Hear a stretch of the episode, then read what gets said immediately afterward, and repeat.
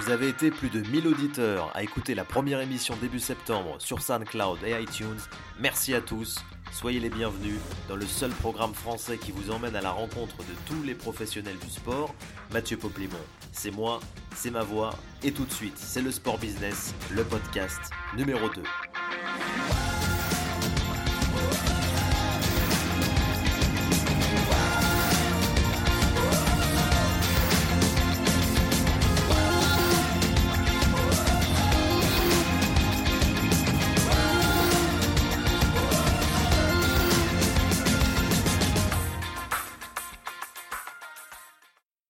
Content de vous retrouver pour ce nouveau podcast. Je le disais en introduction, vous avez été plus de 1000 auditeurs à écouter le programme du mois de septembre qui était consacré à la rentrée des médias.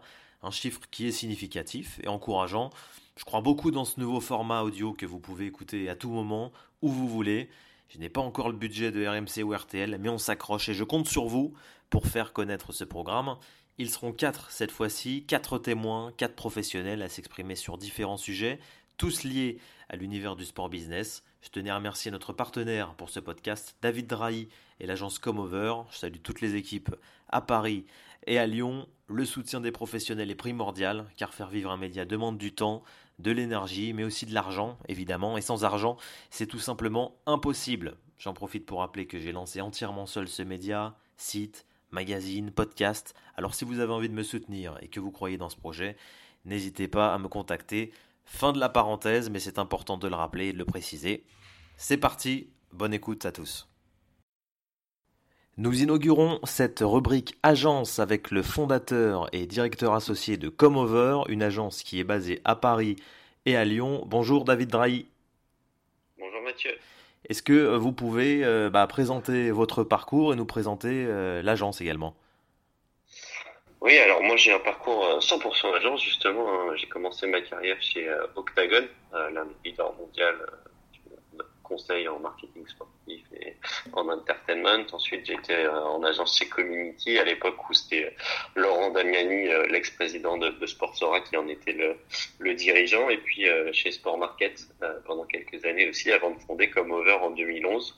Euh, donc Comover, c'est une agence qui est spécialisée sur les territoires du sport, mais aussi de l'entertainment, du lifestyle et du sociétal. Euh, des territoires qui pour nous sont liés. On essaie d'avoir cette approche cross-territoire et de pas être uniquement focus sur le sport. Et quand on va parler de sport, de penser à ce qu'est l'entertainment, au côté lifestyle aussi dans le sport et effectivement aux, enjeux RSE. Euh, donc moi, je suis un des cofondateurs de l'agence euh, en 2011. Euh, Aujourd'hui, on est 17 personnes réparties entre Lyon et Paris, comme tu le disais, avec un siège social sur Lyon. Euh, mais vraiment les équipes entre les deux territoires. On fait un petit peu plus de 3 millions de chiffres d'affaires euh, sur les années 2017-2018 avec une progression constante depuis 2011 et euh, quelques clients majeurs qui nous suivent depuis la NBA notamment NextRegi, Mastercard, BitPay et d'autres. et en termes de métier, donc on est vraiment sur du conseil stratégique pour les marques ou les détenteurs de droits sur notre territoire d'expression et puis après de l'activation, je, voilà, notamment de l'expérientiel, de l'événementiel, des relations presse, IRP, endorsement et autres. C'est intéressant justement de parler des marques américaines. Vous accompagnez la NBA, New Era. Comment elles s'implantent ces marques en France et en Europe? Alors effectivement, on connaît, on connaît très bien la NBA, qui, est, qui était le, le, premier client qui nous a suivis quand on a créé l'agence en 2011. Moi, pour ma part, j'ai eu la chance de bosser pour eux depuis 2004 maintenant. J'ai commencé ma carrière en travaillant sur la NBA. Et donc, j'ai pu voir depuis 15 ans cette évolution constante de la présence de la NBA, les virages qui ont pu être faits à la fois en termes de licensing de leur présence merchandising en France qui a fait que, que d'amplifier les partenariats en local, les, euh, le, le, le, diffuseur aussi Beansport qui a, qui a donné un, nouveau souffle il y a quelques années à NBA et l'a aidé à monter en puissance et en visibilité sur le territoire français, la réalité virtuelle, euh, le e-sport et la NBA tout l'année dernière. Euh, donc c'est vrai qu'on on les accompagne sur ces sujets-là et, euh, et voilà, l'NBA de la France c'est un marché énorme pour eux, c'est le, premier marché au niveau européen, euh, ça a vraiment une place stratégique euh, pour la Ligue américaine sur sur la zone IMIA notamment avec des partenaires comme Nike, comme New Era dont tu parlais, Footlocker aussi qui est un client à nous, euh, mais également euh, des d'autres partenariats qui sont développés récemment ces dernières années, des Hero Export, des House Factory, des Celio. On a vu la NBA présent il y a quelques semaines sur Paris avec euh, un événement culturel autour de la culture autour du basket avec le NBA crossover. Donc il y a voilà, la NBA de plus en plus visible, présente sur le territoire français sur plein de sujets. moi, ce que j'aime beaucoup avec la NBA, la chance qu'on a travaillé pour eux, c'est que finalement on parle assez peu de sport. la NBA c'est une ligue, bon c'est un pionnier dans le monde. C'est la ligue numéro un à plein de niveaux, mais c'est une ligue qui a dépassé le sport aujourd'hui. Quand on parle de NBA, on parle d'entertainment, on parle de musique, on parle de technologie, on parle de merchandising, de côté celebrity marketing, de sport santé, de mode, de programmes sociétaux qui sont développés partout dans le monde. Euh, et euh, et, euh, et il y a ce côté innovant, fun, disruptif, déchiant, d'innovation que porte la NBA une grosse fierté aussi que nous peut avoir de travailler avec eux. C'est une des, une des ligues mondiales au niveau US et même au niveau de tout le monde qui prend la parole sur vraiment des sujets de société.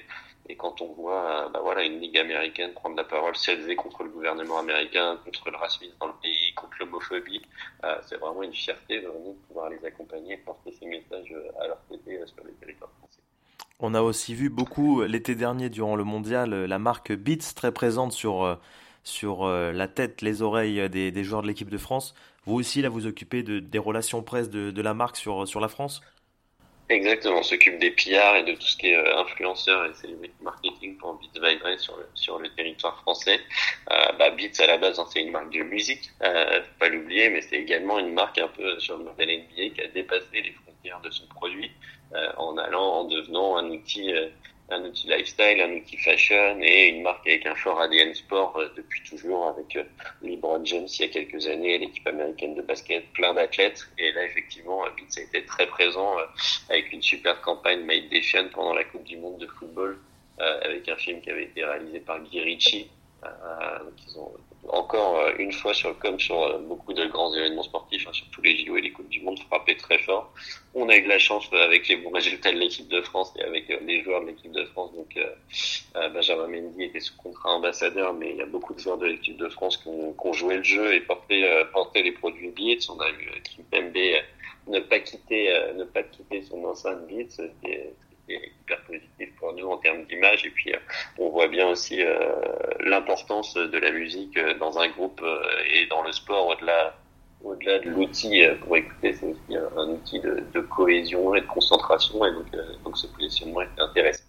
Et effectivement, on accompagne New Era aussi depuis quelques semaines. Donc, New Era, pour ceux qui connaissent pas. Je pense que tout le monde connaît le produit euh, NY, la casquette Yankees, mais assez peu de gens euh, connaissent euh, la marque Nuera qui est en plein développement. C'est la seule marque, notamment sur la partie casquette, mais également qui fait du textile, qui a les trois licences des grandes ligues de sport américains. NBA, MLB pour le baseball et NFL pour le football américain. Et donc c'est une marque en plein développement qui marche très fort sur le marché français à la fois avec, avec ces licences effectivement qui ont un impact énorme, mais également euh, avec euh, le développement de produits en propre. donc voilà, pour les américaines, on travaille aussi pour Deck en ce moment sur une, sur une activation événementielle autour des NHL Series en Suisse, en Allemagne et en Finlande. donc effectivement, c'est des sujets qui nous tiennent à cœur et qu'on maîtrise bien et qui sont dans notre ADN historiquement parce qu'on a, parce qu'on a cette relation privilégiée avec la on parlait justement de, de marque US, de marque américaine, ça nous permet de faire euh, une transition vers le basket et la Ligue nationale de basket ici en France où le championnat, euh, euh, le championnat vient de reprendre. quel, est, quel est votre travail avec la LNB justement qui, qui a l'air de s'être beaucoup professionnalisé au niveau de l'organisation et des partenariats? Alors nous, on travaille euh, sur des sujets similaires, on travaille sur les relations presse, médias et euh, tout ce qui est influence marketing pour la Ligue nationale de basket depuis l'été 2017. Euh, effectivement, bah, le basket est, est, très présent en France, hein. c'est le deuxième sport collectif, c'est le premier sport féminin. Euh, ce n'est pas toujours simple pour la LNB parce qu'il y a beaucoup de comparaisons avec la NBA. Euh, c'est une ligue, il faut, il faut aussi se dire que le top 30 des joueurs français jouent à l'étranger, euh, en Europe ou en NBA, ce qui est assez unique comme situation. Et malgré ça, la, la, LNB est en constante progression. on l'a vu depuis des années, le développement du All-Star Game, qui a un gros succès, la Leaders Cup avec Disney aussi qui marche très fort et qui est intéressant en termes de positionnement. L'année dernière, il y a eu un beaucoup qui a été réalisé avec le naming avec Jeep qui a changé en cours de saison. Euh, et donc on a beaucoup parlé de la Ligue nationale de basket de son championnat. Euh, nous on essaye donc de travailler pour donner toujours plus de visibilité à la Ligue nationale de basket. On a également un programme d'influenceurs euh, qu'on a lancé euh, l'année dernière. Donc la Ligue nationale de basket est la première ligue ou fédération en France à avoir une team euh, d'ambassadeurs, célébrités, influenceurs à l'année qui va les suivre, créer le contenu, pousser du contenu pour la Ligue nationale de basket avec avec une team qu'on appelle le Snack Major LNB qui va toucher différentes cibles, qui sont les cibles du basket français. Donc, euh, ouais, la, la, la, LNB et le basket français, avec euh, aussi, bon, par exemple, la, la House Factory ou aussi les clubs, hein, le LDLC à la veille, euh, bah, qui est un peu la locomotive du basket français. C'est des petits clubs comme la SIG Strasbourg ou la JL Bourg qui sont assez innovants. Le Paris Basketball qui arrive et euh, dont on attend euh, on attend de voir ce qui va se passer et à quel point ça va grossir sur les prochaines années, mais euh, on va dire que après quelques virages ratés ou, euh, peut-être pas optimisés, le basket français est en train de réussir, réussir sa moue et rattraper son, retard. On parle de football aussi, évidemment, et pas de n'importe quelle compétition, puisque Comover accompagne Mastercard sur la Champions League. Est-ce que tu peux nous en dire un peu plus, David? Ouais, nous on travaille avec Mastercard depuis 2013 sur, euh, sur, sur pas mal de sujets, notamment sur l'activation globale du partenariat avec Roland Garros et le programme Priceless Paris euh, pour les détenteurs de cartes. Et, euh, et à l'intérieur de ce programme, il y a un programme autour de la Ligue des Champions qui s'appelle le Player Escort. Donc c'est tout simplement les enfants qui ont la chance de rentrer sur le terrain avec main dans la main avec les joueurs pendant les matchs de la Ligue des Champions. Donc on s'occupe nous à la fois du recrutement de ces jeunes et de l'activation événementielle terrain. Donc, qui est un événement assez chouette à voir et, et sur lequel travailler parce que va forcément travailler avec des petits et on voit euh, le bonheur que ça peut être dans leurs yeux de pouvoir rentrer sur le terrain encore cette semaine avec des, avec des Neymar et autres euh, et sur le terrain pour avec des champions. C'est un programme qui, qui, nous tient à cœur et qui est assez sympa à activer pour Mastercard sur la France. Je voulais qu'on termine cet entretien en parlant de sport business, mais au niveau local, parce qu'on a l'habitude souvent de s'intéresser et de se focaliser surtout sur la capitale, sur Paris. Mais il y a aussi des choses qui se passent en, en région, à Lyon en l'occurrence, et vous, vous animez un, réseau qui s'appelle Sport Connect. Oui, effectivement, il se passe des choses à l'extérieur de Paris. Nous, on a notre siège social qui est à, Lyon. On est évidemment un bureau à Paris avec une grande partie des équipes qui à Paris est présente. Évidemment, il faut être conscient que la majorité du business et de l'économie du sport est parisienne, mais euh, comme j'essaie de le dire aussi souvent euh, à mes clients, bah, leur base de consommateurs, elle dépasse aussi le périph' et il y en a ailleurs.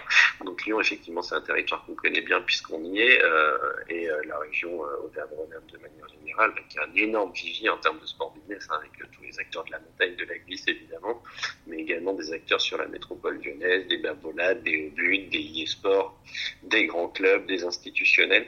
Euh, donc nous on travaille sur ce territoire-là avec euh, avec avec plusieurs euh, avec plusieurs marques, notamment la Caisse d'épargne sur la montagne ou avec Gerflor, les seuls sportifs sur leur stratégie de partenariat sportif. Et on a créé il y a quelques années une association un réseau qui s'appelle Sport Connect Lyon. Avec d'autres membres donc on, donc c'est un réseau dans lequel il y a à la fois des microstructures, des startups, des indépendants, mais aussi des clubs, les collectivités, des marques euh, comme Babola, comme Rossignol et d'autres. Et l'idée, c'est vraiment un réseau de networking et de création de business. Euh, donc c'est une association euh, depuis un an bientôt qui a dépassé les 62 adhérents payants et qui se veut vraiment être un levier de rayonnement et de networking pour les acteurs du sport lyonnais. Euh, donc nous, à la base, on a été à la création. Maintenant, étant donné que ça a été structuré, c'est une association. On est sorti de l'opérationnel, on va dire, et on est euh, membre bienfaiteur et financeur majeur euh, de ce projet-là. Et donc, bah, on essaye de faire, de, de, de, donner des opportunités à cette place lyonnaise de rayonner, de créer du business en local entre les différents acteurs. Euh, et puis on va aller, aller chercher euh, au, au, travers des différents rendez-vous qu'on va pouvoir mettre en place, que ce soit des, des, conférences, des petits déjeuners, des apéros, des sorties sportives, des formations également, et puis aussi de mettre en valeur et de, et de faire venir des acteurs majeurs du sport business local ou plus global, euh, comme récemment on a eu Yann Hubert, le président du Rugby, qui nous a fait l'honneur de venir, ou le président de la chaîne de golf Blue Green. Merci beaucoup David et bonne saison. Merci Mathieu, à bientôt.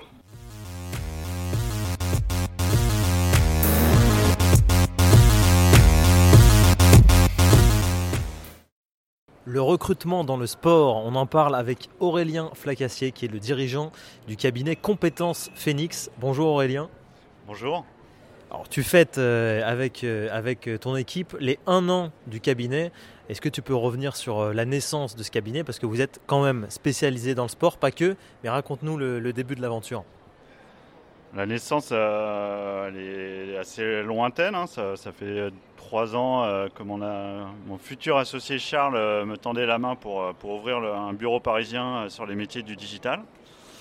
Et puis ça a mûri et l'année dernière je me suis lancé. Donc j'ai quitté mon ancienne agence La Fourmi pour laquelle j'avais travaillé 4 ans et auparavant 8 ans chez Avasport. Donc 15 ans dans le sport pour me lancer finalement à mon compte, vivre une nouvelle aventure et me lancer sur ce que j'aime faire, mettre en relation et continuer dans cette voie-là, aider les gens et, et, leur, trouver, euh, leur trouver un emploi. Voilà, j'ai toujours eu cette fibre de vouloir accompagner, euh, euh, aider.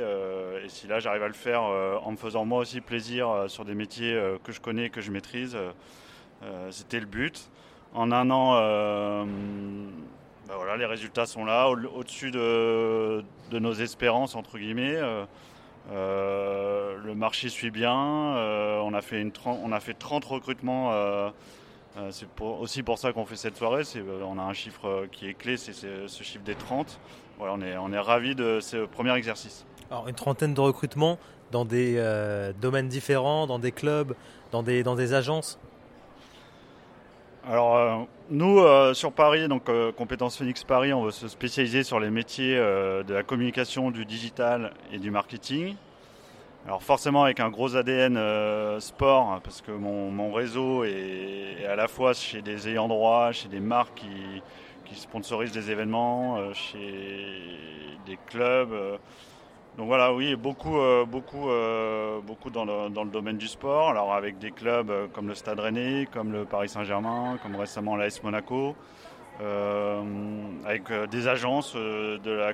Voilà, il y a beaucoup de recrutement au sein des agences. C'est quand même un secteur qui recrute énormément. Donc de par mon expérience à agence, je cerne ces métiers, je connais les talents aussi qu'il faut aller débaucher. Donc beaucoup en agence. Et puis euh, un autre axe fort pour nous, c'est les, on va dire les partenaires du sport aussi, c'est-à-dire les, marques qui vont investir euh, dans le sport, qui vont devenir partenaires ou qui le sont déjà, et pouvoir à la fois les accompagner sur la partie sponsoring, mais aussi sur les, et puis après bifurquer sur les métiers du digital et du marketing. Quel est ton regard sur le marché de l'emploi, euh, plus précisément sur le sport? Il y a de plus en plus de formations, de plus en plus d'acteurs. Est-ce que la demande euh, et l'offre suivent Alors oui, c'est une, tendance que je remarque euh, de plus en plus, c'est que on va dire que la formation se professionnalise, qu'il y a de plus en plus d'écoles. Euh, après, je mets un bémol aussi parce que je me dis attention, il y a de plus en plus d'écoles, donc plus en plus d'étudiants qui vont sortir. Est-ce que derrière les ressources sont là j'ai envie de dire, euh, ça se met en place. Je le vois au sein des clubs de football, au sein des clubs de, basket, de hand. Ça se professionnalise, mais ça met du temps. Euh, je pense que Paris 2024 va apporter un nouveau souffle et va aussi apporter une richesse et de la création d'emplois dans les domaines du sport. Euh, attention néanmoins à toutes ces écoles. il faut aussi qu'elles s'adaptent aussi à l'évolution du sport business, qu'elles proposent aussi des formations sur les nouveaux métiers euh, du sport. Euh, on parle de digital, on parle de community management, de social media, donc il faut aussi euh, aller vers ces métiers-là et pas que se contenter d'ouvrir plein. Mais aussi, quand je parlais d'agences tout à l'heure, il y a des superbes agences dans la communication, dans le digital, dans le sport. Il faut aussi savoir nouer des partenariats avec ces agences-là, pas se cantonner aux clubs, aux équipementiers, entre guillemets, mais aussi aller voir les marques qui communiquent dans le sport, les agences, et s'ouvrir euh, et monter des vrais partenariats pour que ces écoles-là montent des vrais dispositifs euh, de formation. L'e-sport, on en parle beaucoup. Est-ce, euh, que toi tu as une visibilité sur ce secteur? Est-ce qu'il y a un vrai potentiel d'emploi ou c'est encore un, petit peu flou pour le moment? Pour l'instant, franchement, sur les, nous, sur les premiers 30 recrutements, on va dire à 80%, c'est sur les nouveaux métiers du digital, du head of social media, du head of brand content. Donc, on est beaucoup sur, sur cette mouvance dans les, dans les métiers autour du social media. Le e-sport en fait partie sur un, un certain degré, mais pour l'instant, ce n'est pas forcément une opportunité pour nous de se consacrer à cet e-sport. Merci Aurélien. Merci beaucoup.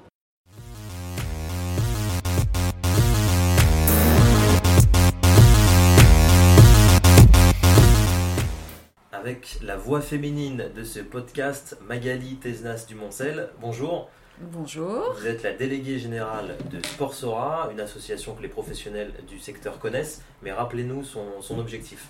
Alors, Sportsora est l'organisation euh, référente pour penser et influencer le développement de l'économie du sport. Donc, Sportsora compte à peu près euh, 220 euh, entités membres aujourd'hui qui regroupent euh, des grandes marques partenaires du sport, des détenteurs de droits, donc fédérations sportives, ligues professionnelles, organisateurs d'événements, des agences de marketing sportif, des médias du sport, des cabinets d'avocats, des formations. On regroupe l'écosystème du sport business. Et euh, on, anime ce, grand réseau pour lequel on organise des des grands événements, les trophées Sportsora, qui sont euh, du marketing sportif, qui sont, qui sont bien connus euh, dans notre milieu, des colloques. On fait travailler nos, membres en collège et en, commission.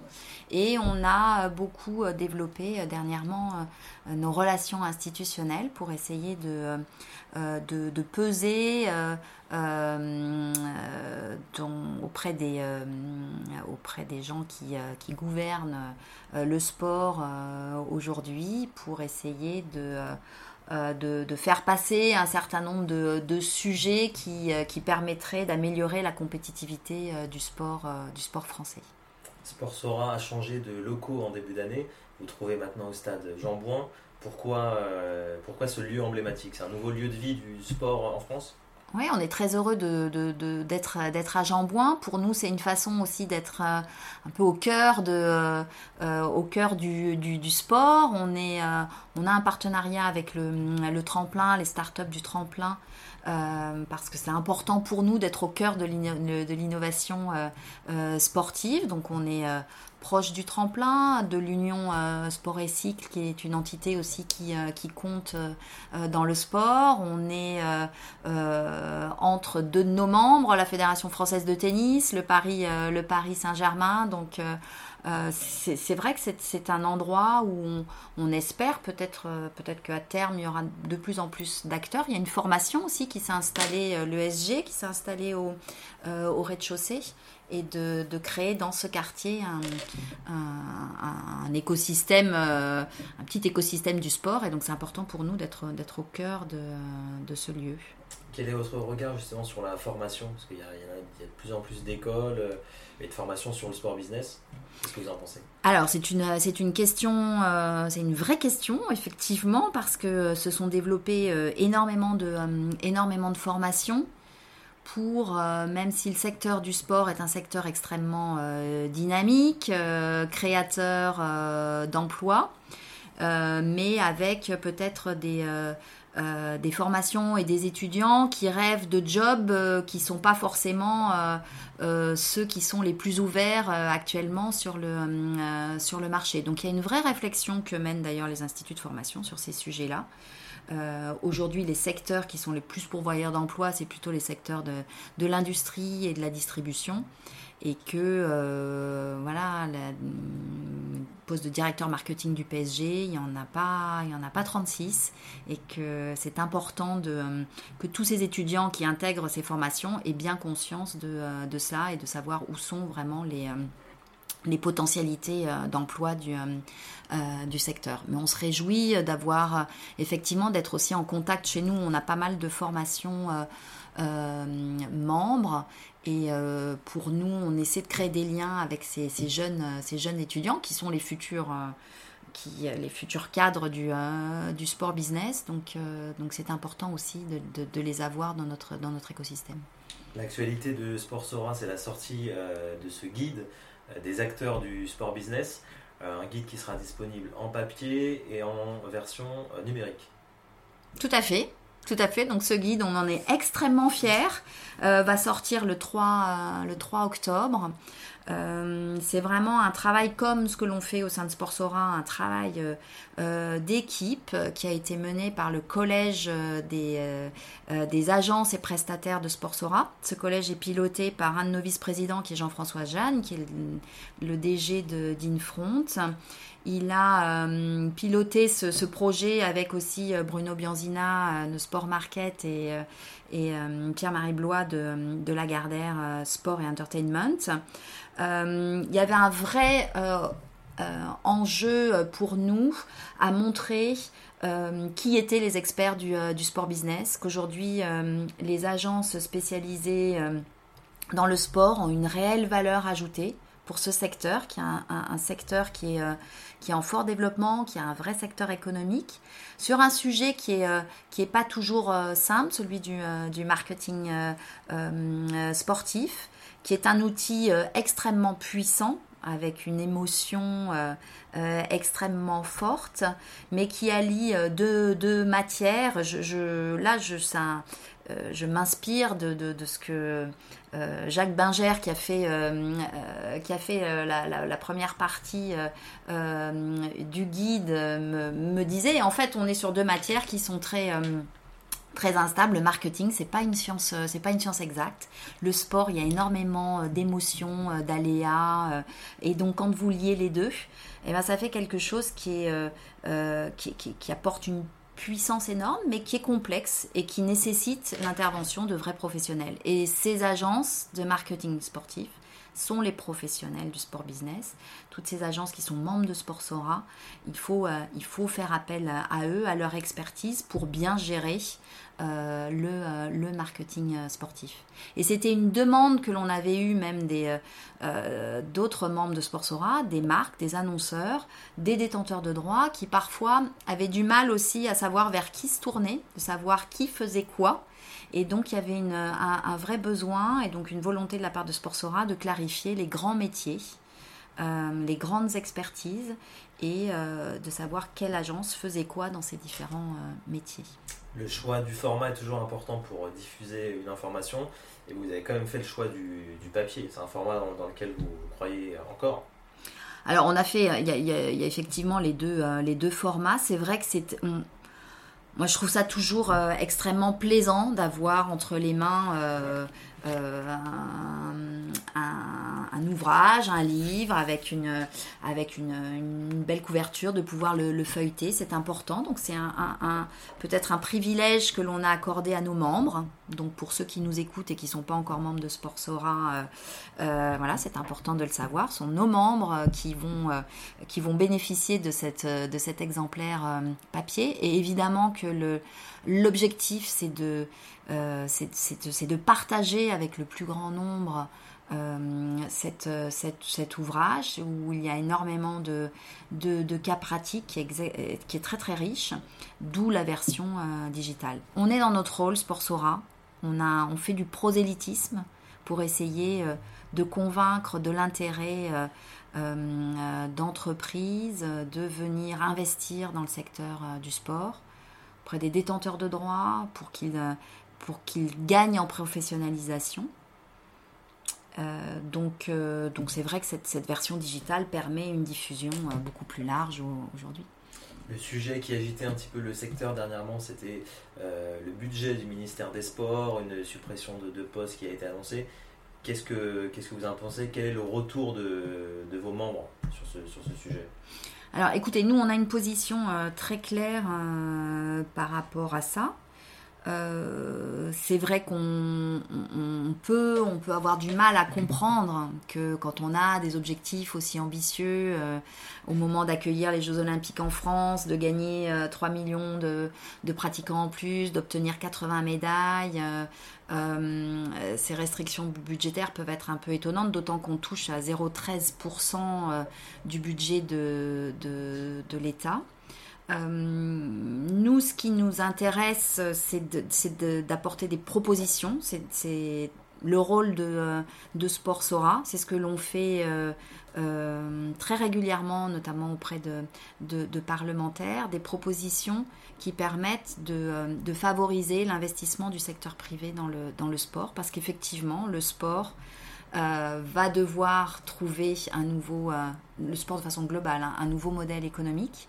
Les acteurs privés vont de plus en plus être sollicités ont tout à gagner, c'est ce qu'on explique d'ailleurs dans ce guide avec tous ces cas, pratiques, euh, à aller utiliser le sport pour différents, objectifs. Euh, et donc ce que nous, on pense par rapport à tout ça, c'est que effectivement, il faut, euh, au-delà des restrictions budgétaires, faciliter l'accès des financements privés dans le secteur du, sport. Et en cela, nous, on a un certain nombre de propositions que l'on porte auprès euh, tant du ministère que des parlementaires. Il y a une préparation de la loi sport. Il y a différents véhicules législatifs qui vont arriver là, mais en particulier la préparation de la loi sport et société, et qui, je pense, est un vrai, euh, une vraie opportunité. Euh, et donc, on travaille beaucoup sur ces sujets-là, de trouver des, modèles innovants de financement du sport. Et aussi, on travaille à la professionnalisation euh, du secteur pour permettre à tous ces détenteurs de droits d'être en capacité d'aller trouver euh, des partenaires, d'être innovants. Et, ce guide euh, y contribue parce que c'est aussi destiné aux détenteurs de droits pour qu'ils puissent aller trouver les experts qui vont les amener vers plus de professionnalisation, plus de, de, liens possibles avec, avec des partenaires. Dernière question Magali sur les prochains grands rendez-vous de, de Sport Sora. Quelles sont les, dates à retenir ou les, événements? Alors, donc, le, le rendez-vous, là, c'est le 3 octobre, donc le, le, lancement de ce, de ce guide officiel des experts du, euh, euh, du sport business. On aura le 12 octobre prochain au Lagardère Paris Racing l'organisation du colloque de l'Observatoire du Naming. C'est un sujet que l'on pousse beaucoup chez Sportsora Typiquement, vous voyez, c'est une source de revenus euh, pour le sport euh, français qui est sous-utilisé, euh, sous-développé en France par rapport à, nos pays, à nos pays voisins. Donc on œuvre pour aussi là faire du prosélytisme, pour développer cette euh, cet outil qui est, le, naming. Donc un très très beau colloque avec beaucoup de namers euh, du Allianz, Conforama, euh, Jeep, avec la Jeep Elite, la, LNP, RMC Sport, donc qui seront présents. Ça c'est le 12 octobre.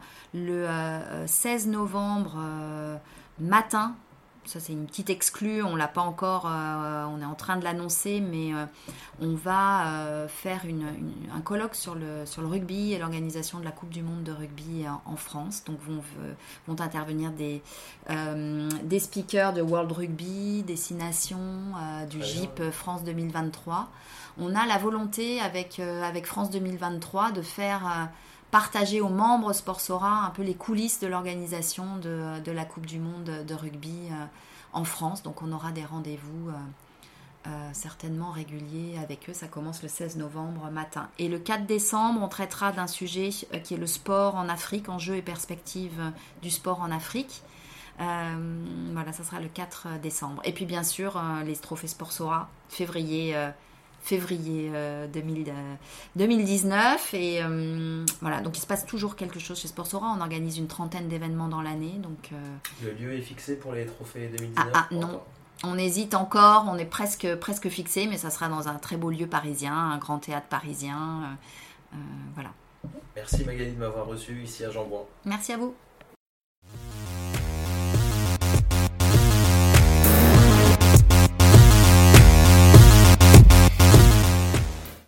Même si vous n'êtes pas fan de golf, vous en avez forcément entendu parler ces derniers jours. La France accueillit un événement majeur, un événement planétaire, la Ryder Cup, l'occasion justement de parler du poids économique du golf en France avec Marc Lermite qui est associé au sein du célèbre cabinet EY, anciennement Ernst Young. Bonjour Marc. Bonjour. Expliquez-nous juste en introduction le changement de, nom. Bah, le changement de nom, c'est les, les, entreprises changent de marque pour les simplifier. On est présent dans 200 pays, donc euh, Ernst Young c'était très difficile à prononcer dans certaines langues. Voilà, donc on, on s'adapte. Que représente le, sport dans, l'ensemble de vos activités, de vos, enquêtes? Alors c'est une activité très importante, j'allais dire d'abord pour les collaborateurs d'EY. On est 6 000 en France et plus de 250 000 dans le monde. Donc c'est évidemment avec une population euh, de moyenne d'âge de 29-30 ans. Donc qu'on espère sportif. Et pour nous, c'est très important dans l'animation de nos équipes, dans leur équilibre de vie. Et puis c'est une activité euh, business, économique aussi, puisqu'on est euh, soit auditeur, soit conseil, soit fiscaliste de clubs, de fédérations, de grands groupes médias, de partenaires d'équipementiers. Et euh, très naturellement, euh, le sport, c'est une voilà, c'est un secteur d'activité comme l'est l'automobile, comme sont les télécoms pour, euh, pour une, une entreprise comme EY. C'est la Fédération française de golf qui vous a commandé ce, ce rapport? Oui, c'est la Fédération française de golf et les parties prenantes, comme on dit, c'est-à-dire les euh, dirigeants des golfs, euh, les exploitants, les euh, syndicats aussi de pros, les greenkeepers. Donc c'est toutes les organisations professionnelles qui travaillent autour du golf et qui se, sont, se demandent en permanence ce qu'il représente dans l'économie française, enfin, qui se le demandent parce que c'est important aujourd'hui euh, non seulement de parler de l'activité sportive, de la formation, de la pratique euh, du jeu, euh, du golf, qui est une pratique assez intense, assez technique, mais aussi de parfois, régulièrement dire, voilà, voilà combien on pèse, voilà ce qu'on représente en emploi, voilà qui travaille avec nous pour nous, qu'est-ce qu'on pourrait faire de plus pour que on soit non seulement un sport, mais aussi une filière, plus ensemble, euh, et, c'est ça qu'ils nous ont demandé de faire, comme on l'avait fait sur le foot, sur la voile, et qu'on le fait régulièrement sur d'autres domaines ou d'autres sports.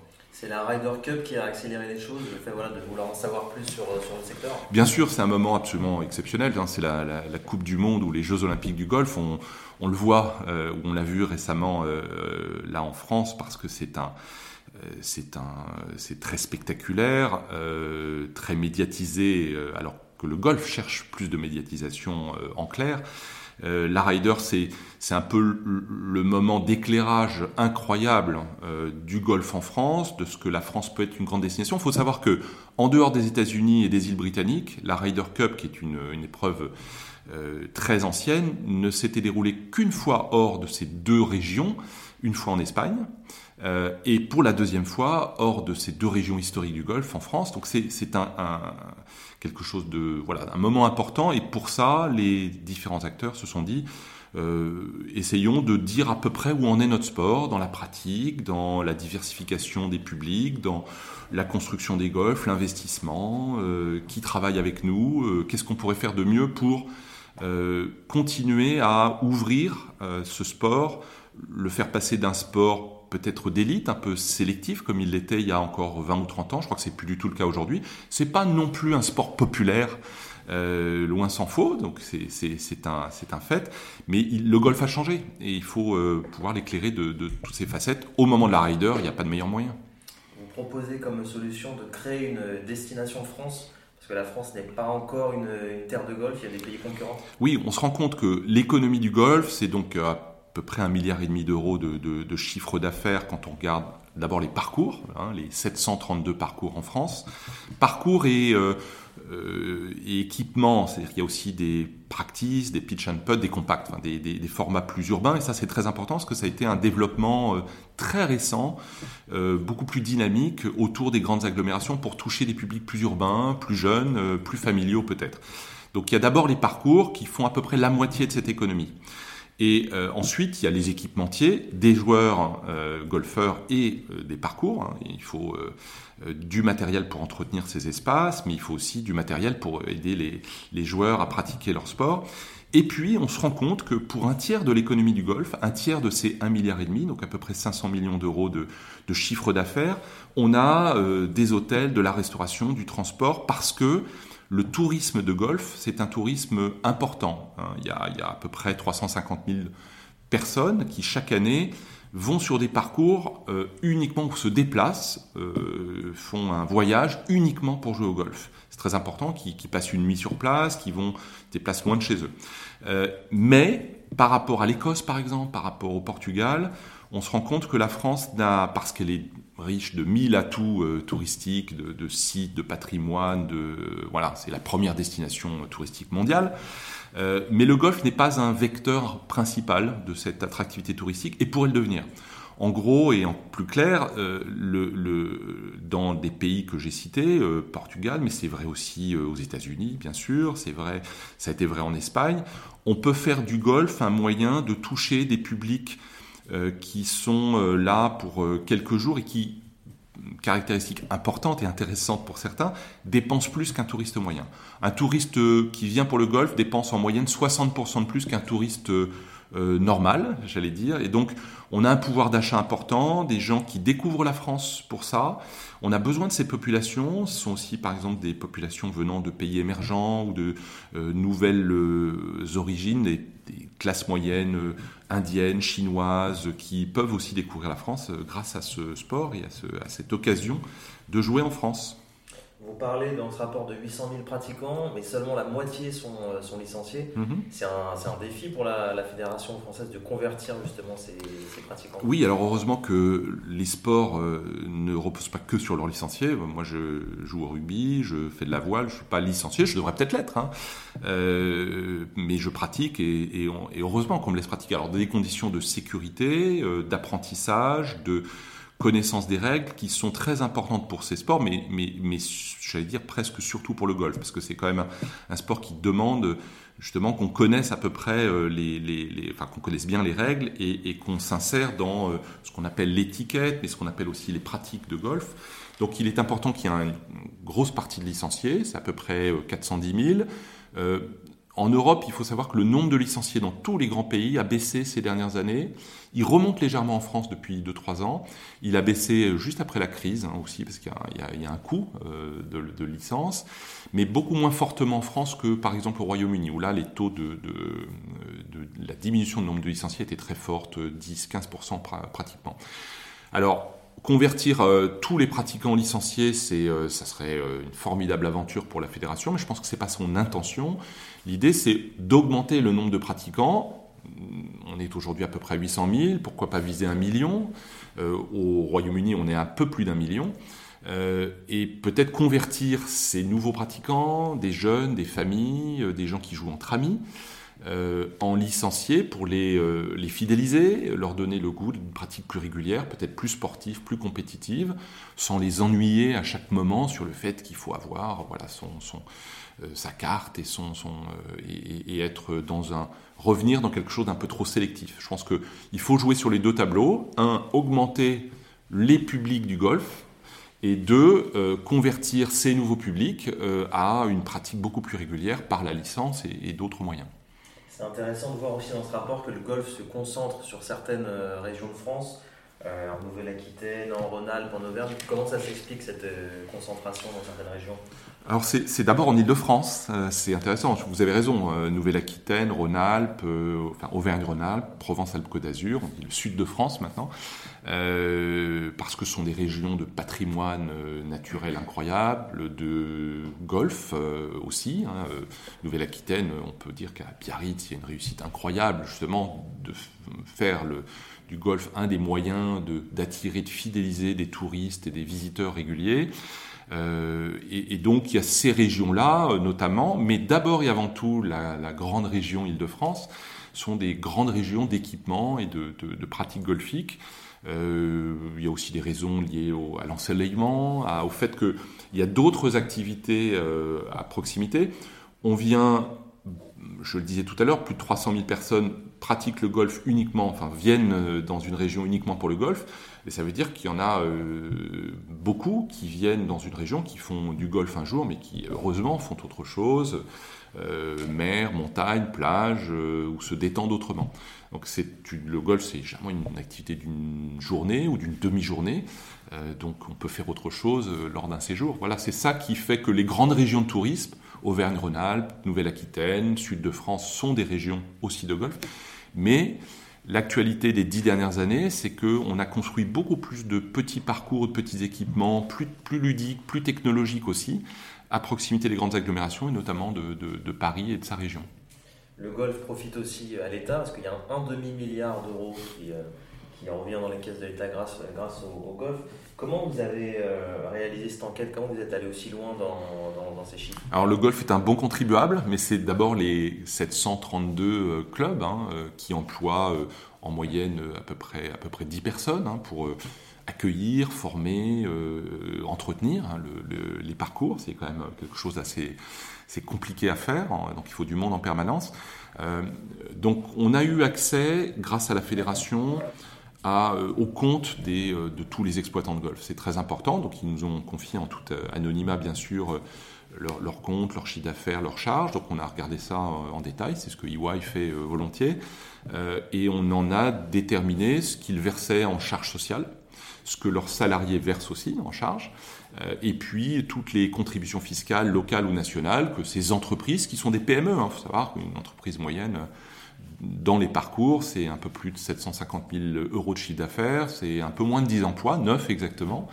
Euh, et donc, euh, ce sont des TPE, et ces TPE, elles versent des impôts, elles ont aussi des règles et des normes qu'il faut qu'elles respectent. Voilà, on a regardé tout ça. On leur a aussi demandé quels étaient leurs projets d'avenir, quelles étaient leurs attentes, et euh, comme des chefs d'entreprise, comme on le fait sur d'autres secteurs. Très bien. Ce euh, rapport est d'ailleurs disponible sur, euh, sur le site d'EY et sur le site de la, de la Fédération française. Absolument, et, il est disponible en plusieurs versions, une version courte et assez illustrée, une version un peu plus longue pour, pour ceux qui veulent creuser beaucoup plus le, sujet. Et euh, voilà, c'est une, une collection de, d'études qu'on appelle les, euh, les, histoires économiques ou les economic stories en, anglais, qui euh, permettent d'éclairer les secteurs, le sport parfois, sous un jour nouveau, c'est-à-dire, voilà, ce sont des employeurs, il y a 15 000 emplois dans le Golfe en France, c'est important. donc on le regarde sous ce jour-là et on essaie de raconter l'histoire un peu, un peu différemment. Paris 2024 approche, d'autres fédérations euh, seront sûrement intéressées aussi pour vous, contacter Oui, on, est, euh, on travaille pour d'autres fédérations, on va travailler pour d'autres fédérations ou d'autres sports. On travaille aussi pour des clubs, on travaille aussi pour des ligues, hein, puisque le système professionnel euh, en France est géré par des ligues qui s'intéressent aussi à la manière de, de faire évoluer leur modèle économique ou leur modèle sportif pour continuer à attirer ou à diversifier leurs spectateurs, leurs pratiquants. Et donc, euh, oui, EY est très engagé sur le sujet du sport et on va continuer. Marc Lermite, merci. Merci. Voilà, c'est la fin de ce podcast. N'hésitez pas à le partager sur les réseaux sociaux et à nous suivre sur Twitter, sur LinkedIn, sur Instagram. Je compte sur vous. On se retrouve très vite pour un nouvel épisode. On y parlera de sport, oui, mais aussi de business. À bientôt.